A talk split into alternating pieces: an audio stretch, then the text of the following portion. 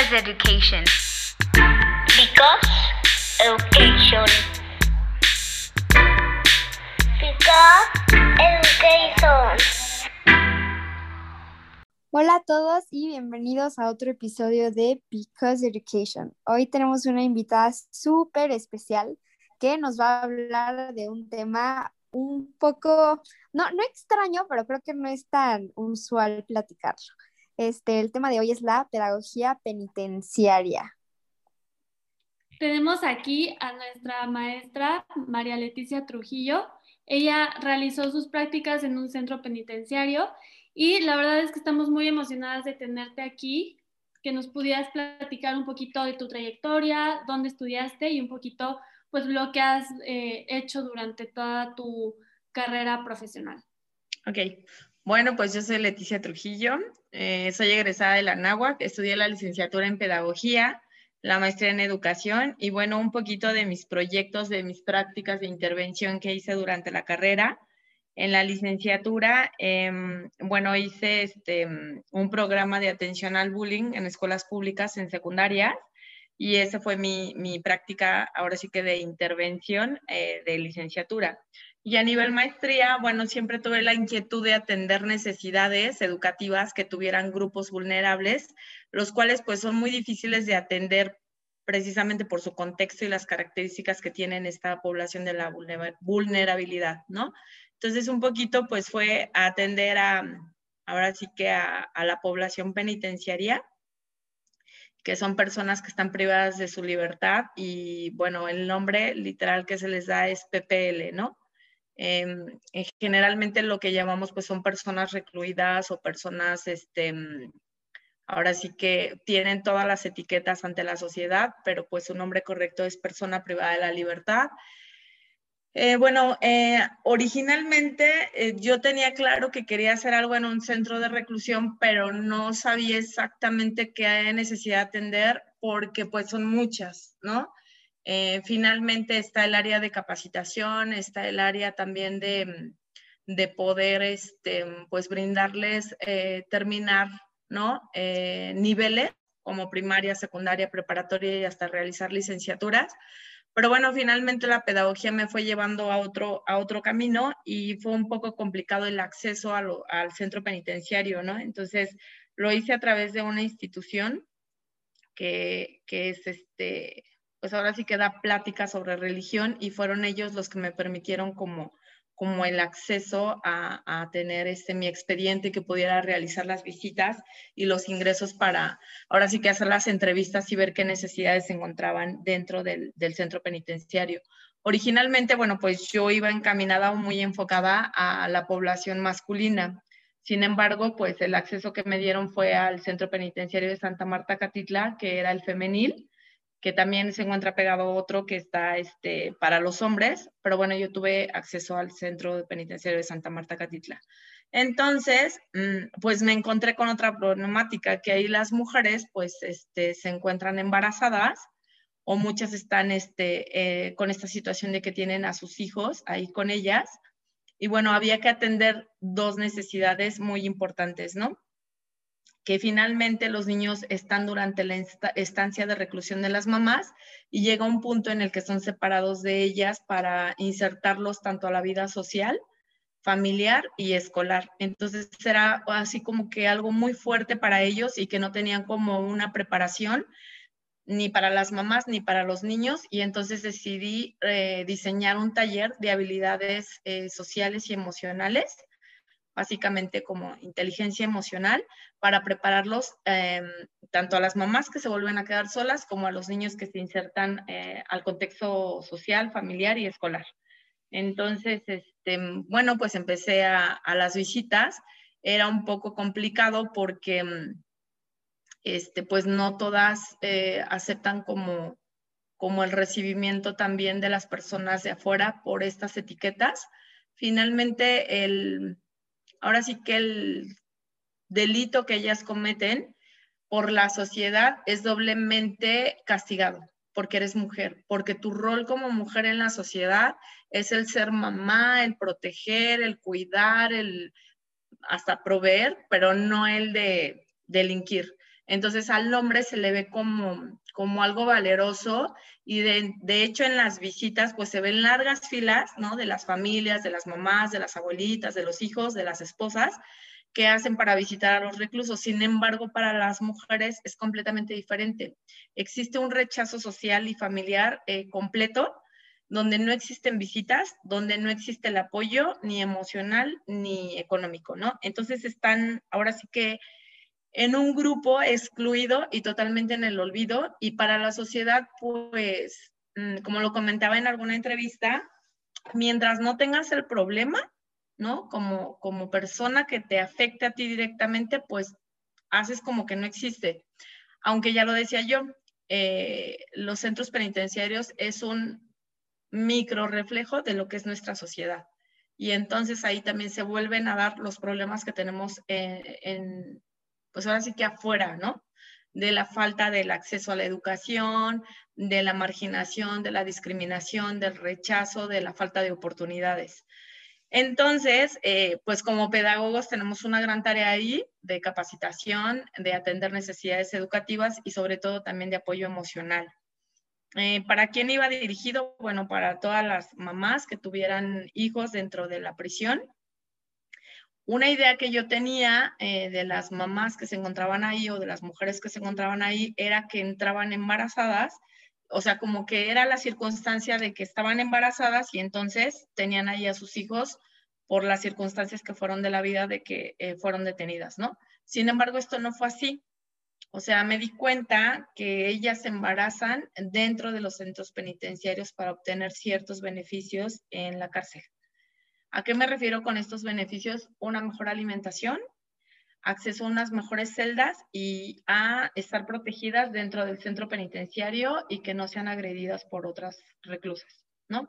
Entonces, también esto es súper complicado porque, pues evidentemente dentro de la cárcel existe corrupción, existe, mm, ahora sí que también mucho, mm, pues, ¿qué se puede decir? Falta de ética de todo el personal que permite que estas cosas pasen dentro de la cárcel, ¿no? Porque estamos hablando también, pues, como prostitución, porque muchas veces ellas también, este, pues, se venden o se, se alquilan para estar con otros reclusos y de repente en las noches, pues, son transportadas para hacer estas visitas o muchas veces los trabajadores que entran a atender ciertas este, necesidades que tienen dentro del centro penitenciario, pues también abusan de las reclusas o muchas veces el personal de custodia y vigilancia, ¿no?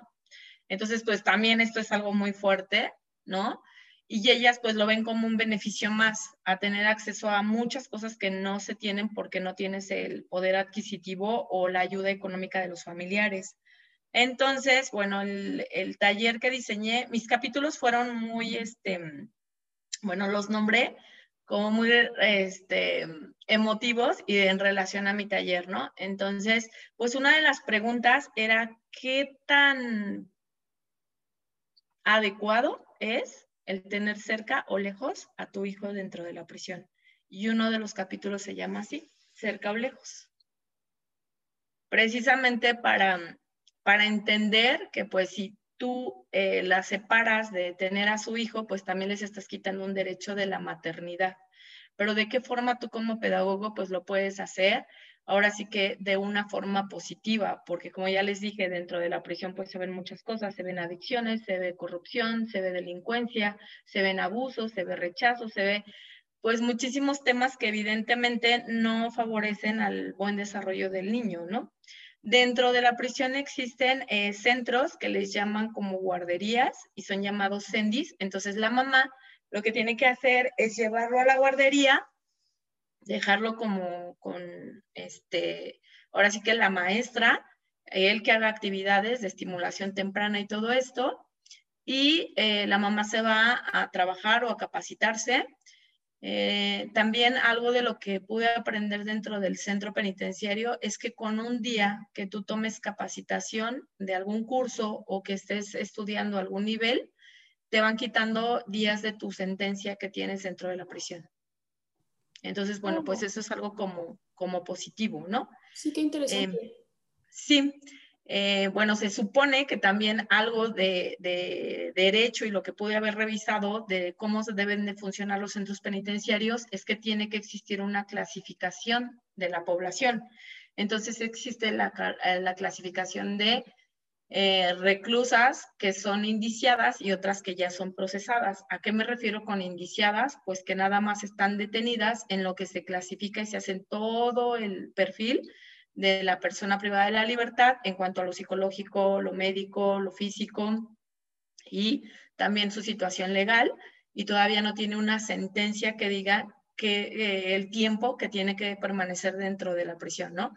Y ya las personas que son sentenciadas, bueno, pues ya utilizan hasta otro uniforme que es ya el beige y ya ellas, este, se supone que ya tienen una sentencia y ya van trabajando también sus abogados sobre lo que va disminuyendo de la sentencia, si existen amparos o si existe esta, esta forma de ir trabajando dentro de, de la prisión o de ir estudiando y que se vaya reduciendo su condena, ¿no?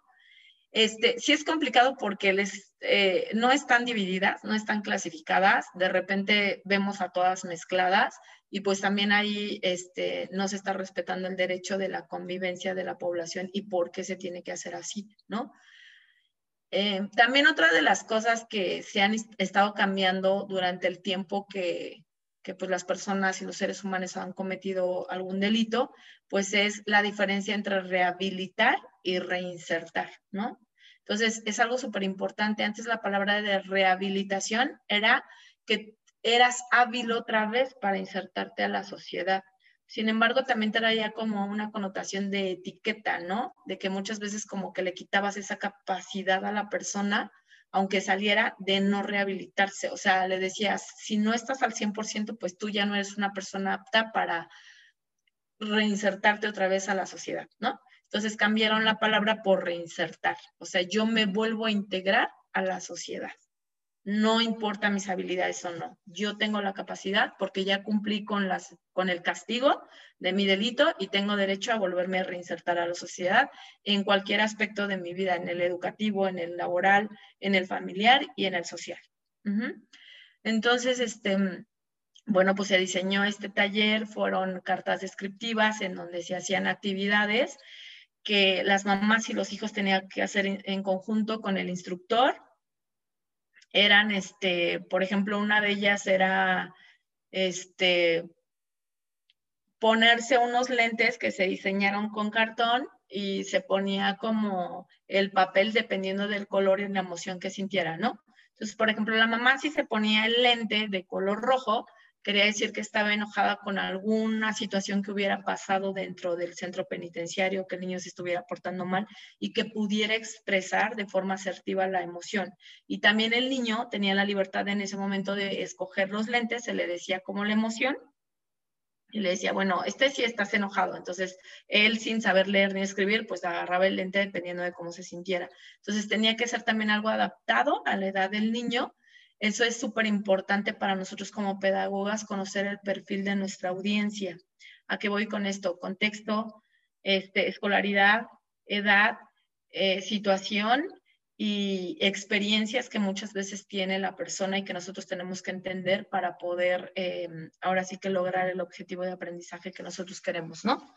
Entonces, al final, la mamá tenía que hacer una carta de despedida y ya que él estuviera, hay dos opciones cuando este, tiene que salir el niño. Una es que la familia de la reclusa eh, pueda pedir la, custodia para el niño y, ellos se lo queden algún tío, el papá, si existe el papá, pues que lo, pida y vuelva a insertarse al, al núcleo familiar.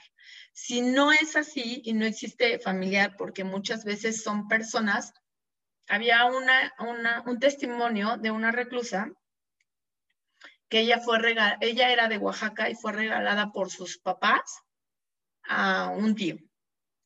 Entonces, eh, evidentemente este tío, bueno, pues eh, tiene muchísimos abusos sobre ella desde niña, creo que la regalaron a los 11 años. Después él la vende a un chofer de estos transportistas y este chofer eh, pues la prostituye Finalmente ella ya cuando es mayor de edad se escapa, como 15, bueno, no mayor de edad a los 18, pero sí 15 y siendo un poco más grande, y ella llega a la Ciudad de México. Entonces ella lo que narra en su testimonio es que ella no sabía otra forma de vivir que no fuera eh, la prostitución. Entonces, eh, como puede, eh, pide limosna y alquila un cuarto y de repente empieza a reclutar a niñas que vienen de provincia y ella empieza a ser la proxeneta y entonces empieza con la trata de blancas y ese es el motivo de su delito y de su reclusión, la trata de blancas. Entonces, ella completamente no tiene familia, fue abandonada en el, centro penitenciario de Santa Marta y de repente pues ayudaba también otras reclusas, empezó a estudiar la primaria, la secundaria y era complicado porque no tiene ese apoyo y, esa contención emocional ni familiar ni social.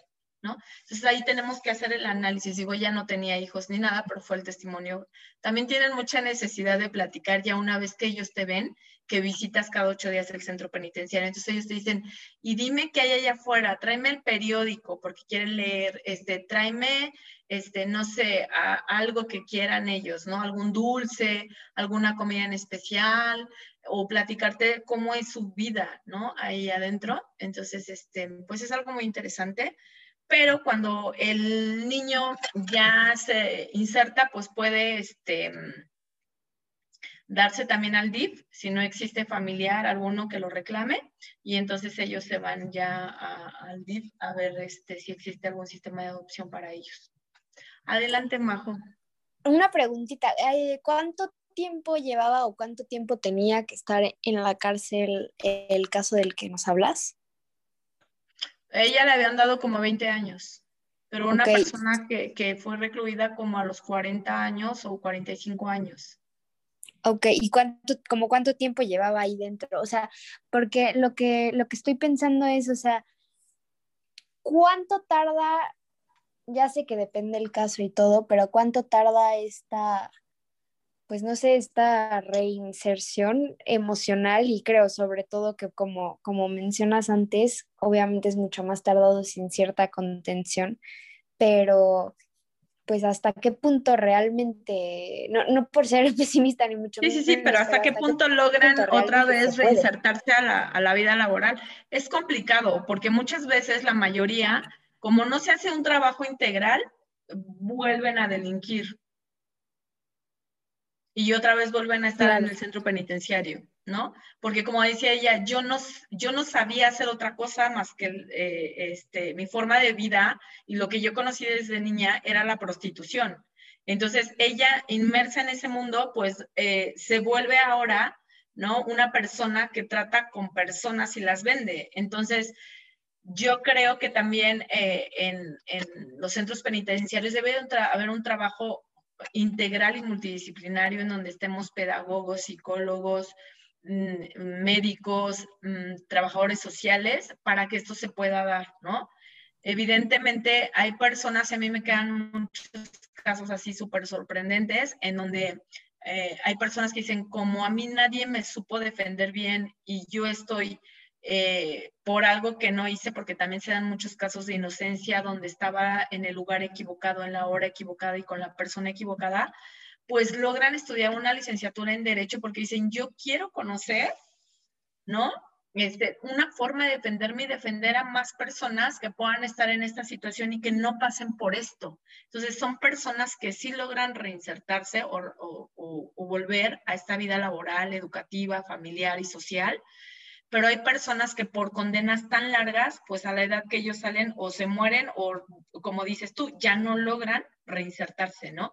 Entonces, sí tenemos que ver mucho el contexto, la edad, este apoyo que se dé dentro del centro penitenciario, pero muchas veces este apoyo con las condenas que les dan, pues es imposible que ellos para la edad que salgan, pues puedan este, reinsertarse, ¿no?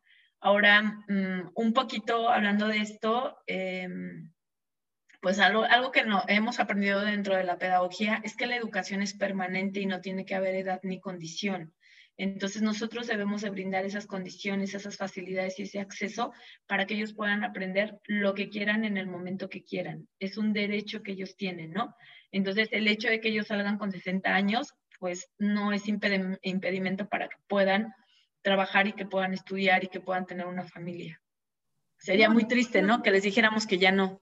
Sí, claro, y yo creo que me parece muy interesante esto que dices sobre que es como un reflejo de la sociedad, o sea, estos centros, porque, o sea, como sucede todo esto de la corrupción y del, o sea, delitos dentro de la misma sociedad, de la misma, este, del mismo centro, como que se refleja esta sociedad, entonces no solamente deberíamos educar, o sea, dentro del centro, sino que si educáramos también a la par en la sociedad de estos, o sea, en este mismo momento podría haber como muchísimo más o sea, bueno, de entrada, menos casos de delito, bueno, espero, y también mayor, esta, mayor reinserción, porque entonces la gente sabría cómo, cómo moverse más fácil. O sea, yo sé que es, lo, lo, podemos decir de manera muy sencilla y, y, en la práctica no es tan fácil, pero lo ideal, ideal sería que la sociedad trabajara en conjunto con estos centros penitenciarios para que hubiera una mayor armonía, ¿no? O sea, porque, como dices, sale a los 60 años y luego, ¿qué pasa? O sea, ya ya no, ya no está en edad, en, edad, laboral, nadie lo va a contratar, como que pues entonces ya no va a tener trabajo, entonces vuelve a caer y vuelve a cometer un delito y entonces otra vez inicia este como ciclo vicioso porque pues, o sea, aunque esta persona haya hecho las cosas mal, no tuvo de otra, ¿no? No conocía otra manera de moverse, de solucionar su vida, de comer, y entonces tuvo que recurrir a, estos, a estas prácticas. Ahora, finalmente, entendamos que los centros penitenciarios, su función es eso, ¿no? O sea, como, como este tiempo que ellos tengan de reflexión de lo que, de la acción que hicieron negativa hacia, la sociedad, hacia otros. Entonces, más que castigo de te voy a golpear o te voy a dejar sin comer o, o te voy a tratar porque no vales nada, es revalorizar y decir, creo en ti, tienes que pagar evidentemente un castigo por el delito que cometiste, pero también te doy la oportunidad de que reflexiones, de que cambies y de que vuelvas a hacer una vida normal, ¿no? Allá afuera, de que, de que te vuelvas otra vez una persona productiva. Eh, otra de las cosas interesantes que, bueno, aprendí en este proyecto y que aparte a mí me sorprendió mucho es que la mayoría de las mujeres que delinque eh, es por un hombre, por estar apoyando a su pareja. Entonces, este, finalmente, eh, muchas veces ellas también en, su, en sus declaraciones o en sus testimonios lo que te dicen, pues es que yo presté mi casa como bodega y guardaban, no sé, cosas robadas de automóviles, ¿no? Y pues mi pareja me decía, yo veía algo sospechoso, pero nunca entendí bien, y a las que a, veces atrapan es a ellas, ¿no? Precisamente por estar con la persona equivocada en el lugar equivocado, y, pero son doblemente castigadas porque, como les digo, las abandona completamente la familia. Y no sé, o sea, como que es un poquito más aceptable, ¿no? Que de repente alguien diga, ah, pues tengo un tío, tengo, no sé, un primo que pues cayó en prisión, pero pues la familia está haciendo hasta lo imposible por liberarlo, ¿no? Y de la mujer, nada, o sea, nada se dice, ¿no? Es así de que se quedó abandonada y de a no tener visitas, porque ese es el castigo que le da a la sociedad. O sea, ¿por qué no estabas en tu rol de mujer y de mamá, de cuidar, de, proteger, de, acompañar? Porque ese es tu rol, ¿no? O sea, y no se te va a perdonar haber hecho algo incorrecto en la sociedad, ¿no? Por la familia, por los hijos, por quien sea. Entonces, sí es un poquito complicado. El taller evidentemente les ayudó mucho a las mamás para también esta separación menos dolorosa de cuando tienen al hijo, porque muchos me decían, es que él es mi motivo o mi motor para seguir aquí, ¿no? En la, en la prisión y cumplir con mi condena y tengo la ilusión de salir y encontrarme con él. Pero pues lamentablemente si la familia no hace todo el proceso para que vuelva a estar integrado en el núcleo familiar, pues se va al DIF y es un poquito más complicado. Mm, de repente también tenemos este, ahora sí que esta etiqueta de que las personas que delinquen eh, tienen que ser analfabetas, tienen que estar en extrema pobreza, tienen que ser personas que no están estudiadas, que no tienen acceso a, a la educación, a lo laboral. Y muchas veces, pues hay personas súper preparadas dentro de los centros penitenciarios donde son profesionales y están acusados por un fraude, ¿no? Entonces también ojo con eso, no hay que generalizar a la población con este tipo de referencias o con este tipo de etiquetas. Podemos encontrar de todo. Como les dije, es un reflejo de nuestra sociedad, pero micro, ¿no? Entonces, yo también en algunos eh, comparaciones que se hacen en otros países como en Brasil, eh, un poco los centros penitenciarios era como lo que nosotros teníamos en las Islas Marías, que tenían esta posibilidad de que fuera como un tipo pueblo y que las personas entraran y salieran, ¿no?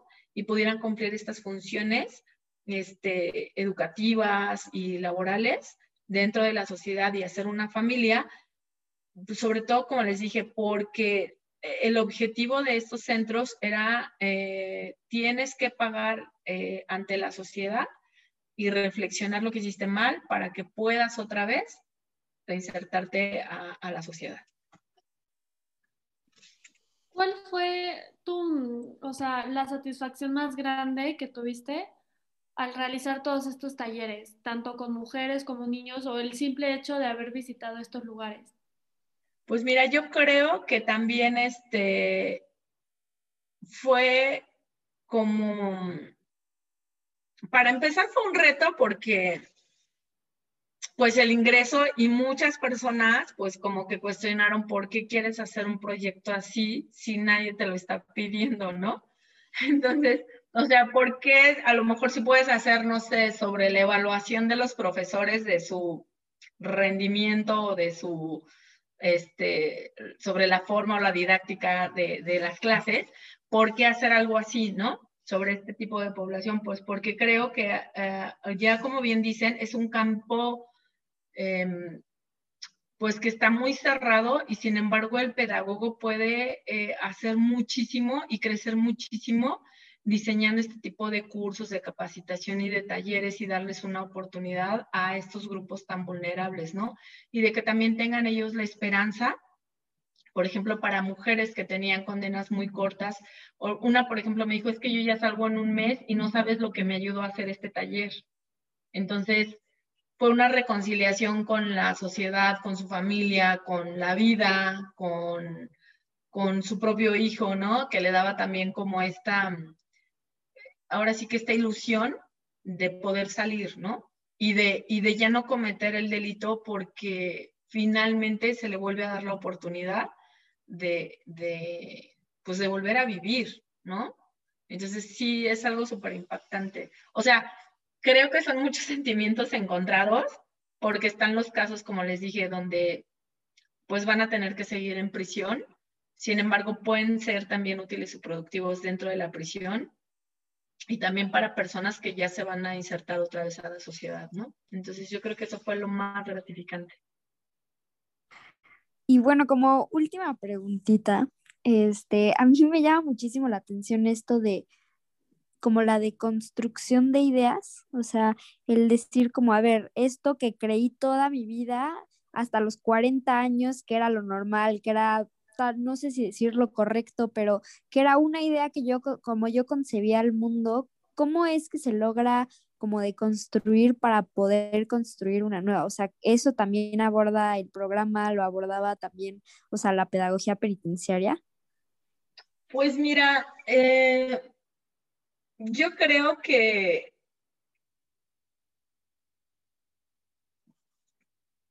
puedes construir muchas cosas, o sea, es que quiero así como tener eh, claras las ideas. Puedes ir construyendo muchísimas cosas con la intervención pedagógica y sobre todo, eh, más que darles la oportunidad de, pues de capacitarse o de tener acceso a la educación, yo creo que es tratarlos como personas que valen exactamente igual que tú y que además, pues les enseñas a revalorizarse, ¿no? Y a tener otra vez esta concepción de lo que es el autoconcepto, la realización, eh, la trascendencia que puedes tener tú en la vida aunque hayas cometido algún delito, ¿no? Eh, creo que se tiene mucho que aportar, eh, sobre todo también como reto de, de las personas que conviven ahí, porque finalmente es la convivencia de muchos estratos sociales, de muchas este, ideologías y también niveles económicos y niveles educativos. Entonces yo creo que sí se pueden construir muchísimas cosas en centros penitenciarios y en grupos vulnerables. Mm, algo súper importante, por ejemplo, ahorita estoy dando educación para adultos mayores y lo que les acabo de decir de que la educación tiene que ser permanente es súper importante. Yo creo que no hay edad para aprender y muchas veces las personas también mayores las tenemos como es una persona dependiente, es una persona que ya no puede aprender, que ya no puede aportar, que ya no puede hacer nada, cuando es todo lo contrario, ¿no? Siempre y cuando exista la autodeterminación y que también exista esta, mm, ahora sí que esta idea de trascender y de dejar algo en, en el mundo, ¿no? Y puede ser para las demás personas.